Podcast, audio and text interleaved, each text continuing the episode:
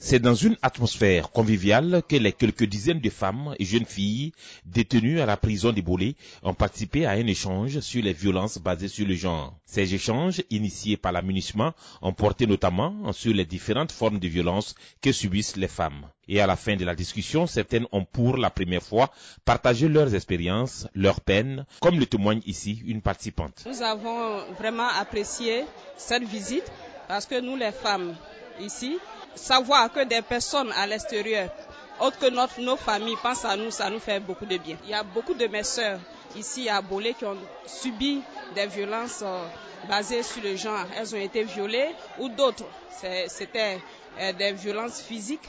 Donc, voir que la MINUSMA s'intéresse à cela et se déplace pour venir jusqu'à nous, cela nous fait beaucoup de bien d'en parler. Satisfaction également du côté des responsables de cette maison de détention. Le lieutenant-colonel Boubacar Z Kamara, directeur adjoint de la prison pour femmes, a exhorté la mission des Nations Unies d'organiser plusieurs échanges et des sensibilisations à l'intention de ces femmes. Vous avez vu tout de suite l'engouement des dames. Voilà, elles ont pu euh, euh, dire ce qu'elles ressentent en elles-mêmes. Et voilà, ça c'est une grande chose. Ça, ça aussi, ça nous, ça nous intéresse à plus d'un titre. Et, et je souhaite qu'ils qu pérennisent vraiment cette action. Et chaque fois que vraiment on a besoin d'eux, qu'ils viennent vers nous et pour expliquer qu'est-ce que c'est que la violence faite aux femmes. La responsable du bureau de la protection des femmes de l'amunissement s'est dit quant à elle satisfaite de la participation des détenus aux échanges. Pour Fabiola Nzeruka Wizewe, les femmes en prison victimes des violences doivent briser le silence pour dénoncer toute forme d'abus. Je pense que le message est bien passé hein, parce qu'elles-mêmes, elles ont maintenant commencé à parler de leurs propres problèmes,